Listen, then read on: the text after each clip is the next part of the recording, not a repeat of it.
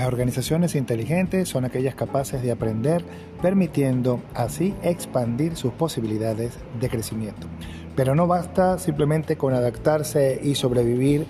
en el entorno competitivo en el cual puedan estarse desempeñando, sino que sobre todo deben desarrollar una capacidad creativa que las impulse a distinguirse del resto de las organizaciones.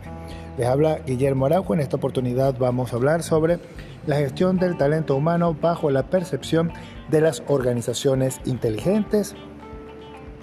Eh, podcast que elaboramos en el marco de la asignatura de gerencia y planificación de la empresa.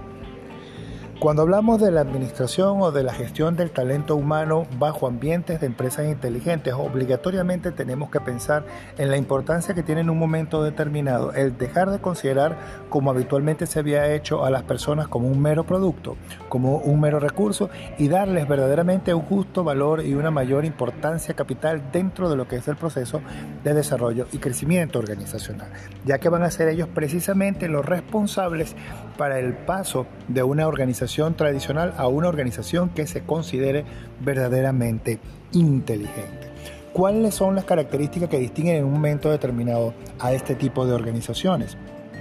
Primero realizan una evaluación constante del mercado para conocer verdaderamente las necesidades que puedan haber en este. En segundo lugar, tiene una capacidad de adaptación a todas y cada una de las variables que en un momento determinado puedan estar en juego dentro del ambiente en el cual se desenvuelven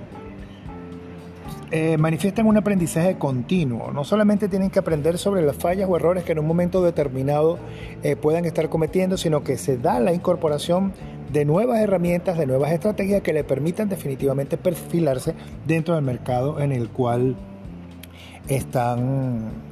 trabajando. Una de las características que la distingue y que es verdaderamente importante es el hecho de que todo el talento humano de la organización tiene acceso a la mayor cantidad de información posible para que el proceso de toma de decisiones pueda ser verdaderamente visto como exitoso. Esto a la diferencia de algún otro tipo de organizaciones en las cuales desafortunadamente hay información considerada por la gerencia como altamente confidencial pero que en un momento determinado pudiera ser eh, un punto de partida para un proceso de toma de decisiones mucho más efectivas. Y eh, otra de las características que tienen las empresas inteligentes es que hay una promoción constante de las nuevas ideas, de los conocimientos novedosos. Es importante entonces que estas organizaciones desarrollen una cultura colaboracional entre todos los integrantes del talento humano,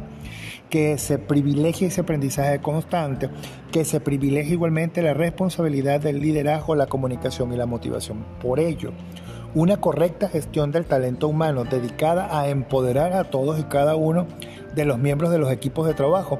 va a redundar, por supuesto, en beneficios bien tangibles en todas y cada una de las organizaciones que adopten o que asuman este compromiso de crecimiento constante. No se vislumbra en, en, el futuro próximo una empresa que pueda sobrevivir sin que pueda precisamente embarcarse en un proceso constante de aprendizaje, de realimentación, de crecimiento de su talento humano, de participación en los procesos de toma de decisiones. Para ello, obviamente, el Departamento de Gestión del Talento Humano debe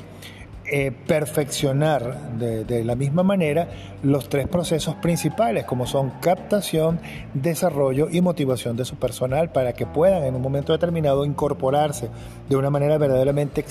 exitosa a lo que va a ser el proceso de crecimiento de esa organización. Ejemplos en este sentido, pues yo creo que cada día abundan mucho más eh, en el mercado, incluso en Venezuela. Empresas como el caso del Grupo Polar, el Grupo Movistar, Telefónica. Eh, empresas pequeñas, en el caso de Barinas tenemos una organización que vale la pena mencionar, que es de la corporación Mango Center, una empresa de servicios ferreteros que no solamente ha crecido de una manera vertiginosa, ya estando incluso con presencia en el Estado portugués y en el Estado Lara, sino que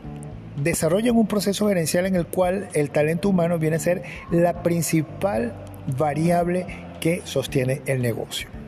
No solamente en los departamentos de mercadeo, sino en todos y cada uno de los departamentos de la organización. Están en un proceso constante de aprendizaje, están desarrollando una capacitación de todos y cada uno de sus individuos de manera tal de que no solamente se involucren de mejor manera en cada uno de los procesos, sino que estén en capacidades de aportar, de dar una colaboración verdaderamente eh, considerable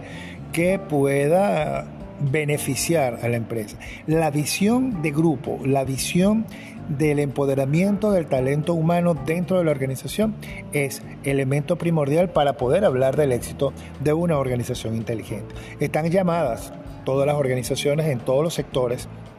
productivos y de servicio del mundo, me atrevería yo a decir, a involucrarse en un proceso en el cual definitivamente se privilegie el conocimiento de la gente, se les premie por la utilización y el aprovechamiento de su conocimiento y por supuesto de esa misma manera también vamos a lograr un personal mucho más empoderado, mucho más consciente y mucho más ganado a nuestra organización. Muchas gracias por su atención.